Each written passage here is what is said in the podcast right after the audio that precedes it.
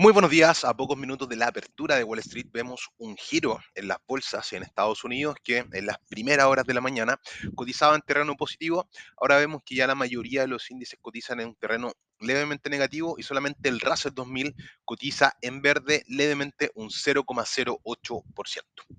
La clave del día va a estar en lo que pase a las 10 de la mañana, hora de Ecuador, mediodía, hora de Chile, eh, cuando el presidente actual de la Reserva Federal y renombrado en el cargo por cuatro años más, eh, Jerome Powell, testifique ante el Comité Bancario del Senado de Estados Unidos, donde también se va a referir a lo que está captando la atención de los inversionistas, que produjo fuerte volatilidad en el mercado de la sesión de ayer, que es la inflación de Estados Unidos. Recuerden que el dato más importante de esta semana será lo que pase mañana miércoles con el dato de inflación. Se espera que llegue a 7% el anualizado, inflación que es la más alta de los últimos 40 años en Estados Unidos, lo que vendría de la mano con una política monetaria mucho más agresiva.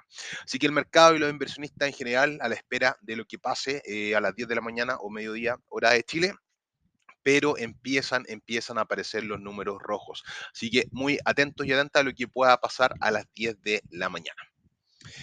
Vemos un dólar index eh, plano, a diferencia de ayer que veíamos bastante fortaleza del dólar index. Recuerden que los valores, eh, tenemos un dólar index que está lateralizando entre los 95.500 y los 97. Lo más probable eh, con el dato de mañana, si tenemos una inflación sobre las expectativas de mercado, que en los próximos días tienda a consolidarse sobre los 97, ya sobre los 97, saldríamos de este rango de eh, lateralización y tiene bastante, bastante espacio para poder seguir subiendo. Si nos vamos a los commodities, vemos que el petróleo empieza a recuperar bastante terreno. De hecho, vemos subidas del WTI eh, superiores al 2%, recupera incluso los 80 dólares. En los metales vemos también a un oro recuperando los 1.800 dólares. Eh, mucho ojo con esto, sí, porque podría ser transitorio una vez que el dólar, si retoma su eh, tendencia alcista, claramente el oro podría perder el nivel de los 1.800. Y por último, revisemos qué está pasando con el BTC, con el Bitcoin, que ayer rompió los 40.000, hizo un mechazo gigante, después recuperó nuevamente los 40.000 y actualmente cotizan los 41.730 dólares. Eh, la estructura claramente se mantiene bajista. Ya ayer también tenemos mecha hacia abajo, mecha hacia arriba. Si ven el gráfico en, en velas de un día, se van a dar cuenta de la alta volatilidad.